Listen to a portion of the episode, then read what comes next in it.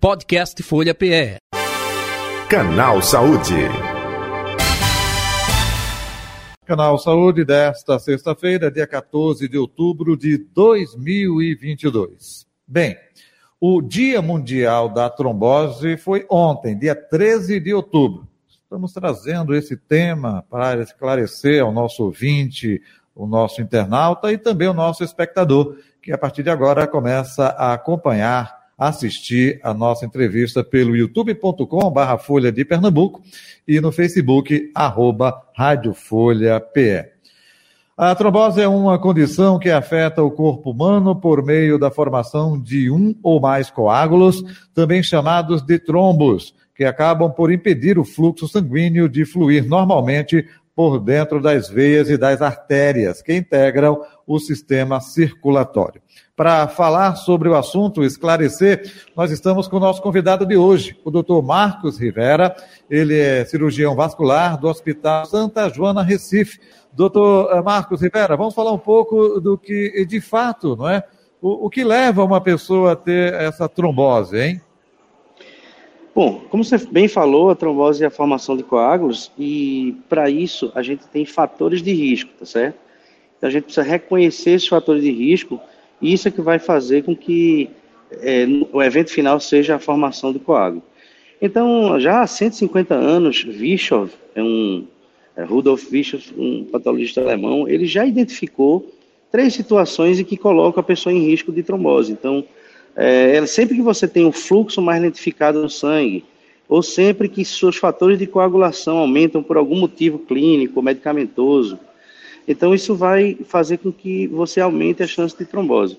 É, a, a, quais são as chances, a, quais são os fatores de risco mais frequentes? Então, varizes de grosso calibre, grosso, varizes calibrosas, cirurgias, principalmente algumas cirurgias ortopédicas, cirurgias neurológicas, cirurgias que deixam você acamado muito tempo. Então, essas são, são as, as condições clínicas talvez mais frequentes que a gente vê na, na prática clínica. Entendo. Agora, é, doutor Marcos Rivera, é, é, tem muito mito também, não é? Muito. Ou até mesmo informação errônea. Por exemplo, o fator hereditário. Ah, meu pai teve problema.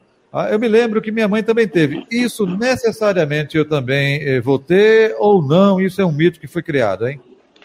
Não, não chega a ser necessariamente um mito, porque a gente tem um grupo de doenças chamado trombofilias, e dentro deste grupo a gente tem as trombofilias hereditárias, congênitas, então são, são, não são adquiridas. É, essas hereditárias realmente podem passar de pai para filho. Não são comuns, viu? Não são comuns, são as menos comuns, aliás. Então a gente não pode achar que só porque uma teve trombose você vai ter. Apesar de que se você tem um parente de primeiro grau que já teve uma ou duas tromboses, e aí talvez é, você tenha uma chance maior, talvez você tenha uma chance maior. Mas indo num, num especialista, hematologista ou cirurgião vascular, ele vai olhar, seu, inclusive, seus riscos genéticos, se tiver indicação. Mas nem sempre. Perfeito. Doutor Marcos Rivera, outro, outra pergunta também nesse claro. contexto. É, tem sintomas? A, a, pessoa, um leigo, está em casa, opa, é, dor na perna, que tipo de dor é, pode identificar uma trombose? É frequente, é permanente, é uma dor muito forte? Não, eu gostaria que o senhor falasse um pouco sobre isso, até para conscientizar o nosso ouvinte, o nosso espectador sobre essa orientação. Uhum. Bom, até para não assustar, talvez não assustando, a maior, a maior parte das tromboses provavelmente elas são assintomáticas. Quer dizer, você tem um trombozinho, o nosso organismo está sempre lutando com pequenos trombos que vão se formando. Isso faz parte do nosso sistema de coagulação, é um equilíbrio. Pequenos trombos vão sendo formados e o próprio organismo ele, ele, ele se encarrega de dissolver. No entanto, quando uma trombose dessa se torna sintomática, e seja trombose venosa profunda, o local mais frequente de aparecimento e surgimento é na panturrilha, então é aquela batata da perna. Então, é, como o trombo ele causa uma reação inflamatória, a primeira coisa é dor, dor naquele local, que no começo é uma dor insidiosa, é uma dor que vem aos pouquinhos, né? Normalmente você acorda com a dorzinha, depois ela vai aumentando durante o dia. E à medida que esse trombo ela, ele vai progredindo de vez menores para vez maiores, a inflamação também progride. E aí o que acontece? Você vai tendo um aumento da dor e como ela vai pegando veias maiores, você começa a ter uma dificuldade do retorno venoso. O sangue vai pela artéria e voltaria pela veia, mas que está obstruída. O que acontece? Inchaço na perna. Sangue vai, mas não volta direito. Então seria inchaço e dor disparados os mais frequentes quando eles acontecem. Entendi. É, é, doutor Marcos Rivera, outro detalhe também. É, tem como prevenir a trombose? Eu digo isso porque já ouvi é, que fulaninho, que fulaninha. É, eu vou dizer porque, é, enfim, né, toma a, a, o famoso AS infantil para que não tenha trombose. Isso é passado por um médico. É até importante o senhor esclarecer sobre esse assunto, porque eu escuto muita gente dizer que toma por conta própria. Então, isso ajuda, não ajuda, tem que ser passado por um médico, pode ter contraindicação, afetar outras é, é, é, partes do corpo. Pode, pode sim. Na verdade, é, a, a prescrição dessa, dessas medicações de longo prazo, elas precisam realmente ser, ser individualizadas por um, por um especialista, por um médico. É, porque elas têm contraindicações e têm, eventualmente, efeitos colaterais, como sangramento. Elas, elas são feitas para, digamos, é, afinar o sangue. Então, dependendo do o que, com, como é que você conseguiria é, prevenir? Você identifica grupos de risco, né, pacientes de grupo de risco, e nesse grupo de risco, eventualmente tem indicação de fazer algumas medicações, mas para a população geral, não. Até porque o AS está prevenindo trombose venosa. Ele é um, uma medicação para prevenir é, tromboses arteriais, mas aí também, mais uma vez, para pacientes selecionados. Então, a prevenção basicamente é se manter hidratado, eventualmente tratar os seus fatores de risco quando eles existirem, e caminhar, e caminhar, e não ficar acamado, que é quando a, a, trombose acontece mais frequentemente quando você está acamado, seja por uma cirurgia ou com algum problema clínico. Entendi. Então, é, vida sedentária, falta de prática de exercício, isso, isso pode exato. contribuir para que a pessoa tenha uma trombose, não pode? Pode, pode sim. A obesidade é um fator de risco e, e o sedentarismo, né? porque quando você anda, o movimento de caminhar, ele faz com que a bomba da panturrilha bombeie o sangue com mais eficiência de volta para o coração. Então, é, essa, essa, lembra que eu falei que há 150 anos que a gente já sabe que a, o fluxo sanguíneo lento provoca trombose, então quando você mantém andando, em movimento, o movimento normal que a gente faz, é, isso faz com que mantenha essa velocidade normal do sangue. É fundamental que você ande e se mantenha hidratado. Essa é é, para a população geral é assim, medicação para a população geral não, não funciona, não. Provavelmente vai trazer mais risco do, do que benefício. Atenção, você espectador aqui do nosso canal, você ouvinte, é, atravessar a rua né, para comprar o pão na padaria, não vai de carro não, vá andando, porque isso vai ajudar assim a circular o seu sangue, é um pouco disso, né, doutor Marcos? É, é por aí, é por aí. Uhum. Agora, o um detalhe, até a gente teve um pouco, a, picotou a internet, como o senhor disse, trombose venosa, que muita gente toma medicação, é, é cuidado, porque é, é, é, é tem trombose venosa e tem a outra... Arterial. Arterial. Trombose, é, trombose é um nome genérico para a formação de coágulo dentro do vaso, e a gente tem mais de um tipo de vaso no organismo. Então, trombose arterial é aquela que, por exemplo, se for aí, ela vai dar problema no território que aquela artéria irriga. Se a trombose é na artéria que irriga o cérebro, vai dar o AVC. Se a trombose é, no, é na artéria que irriga o coração, que é a artéria coronária, ela vai dar o infarto agudo do miocárdio. É, se a trombose é na artéria que irriga a perna, vai dar a isquemia da perna, falta de sangue na perna, a famosa gangrena quando chega no estágio final. É, esses são, são outros tipos de trombose. A trombose mais conhecida, a trombose, aquela que dá, eventualmente, pode levar a embolia pulmonar, é a, é a trombose venosa profunda. Perfeito. Mas todas, cada uma tem seu risco. Claro. Agora, é, que risco é esse se não for cuidado? Né? Aproveitando, aconteceu, é, foi constatado através do exame, é isso? A anamnésia, conversa com o paciente, tem uma, algum exame específico, constatou que se tem trombose. E aí, como é a abordagem, como é o acompanhamento, como é o tratamento? É, a primeira coisa é o índice de suspeição, né? Então, você, eu como, como médico, como clínico, é, eu tenho, eu vou ter que ter aquele índice de suspeição. Então, um paciente de risco, né? E eu sei já quais são os pacientes de risco, um pós-operatório, como eu já citei, por exemplo, é, coincidentemente, vou colocar um caso muito próximo que aconteceu na, na semana passada. A minha prima me ligou depois de um, um pós-operatório, ela fez uma cirurgia, e aí ela ligou dizendo que estava com dor na perna, mas só que ele estava me ligando para desencargo que achava que não era nada não. Eu disse, não, não é assim. O próximo passo é, se você suspeita de uma dor na perna só, com um pouquinho de inchaço, tem que, e no pós-operatório, tem que suspeitar de uma trombose venosa profunda. E quanto mais a gente identifica e trata no começo, a pessoa não vai ficar com sequela nenhuma, nenhuma. Então eu disse a ela que fizesse ultrassonografia Doppler.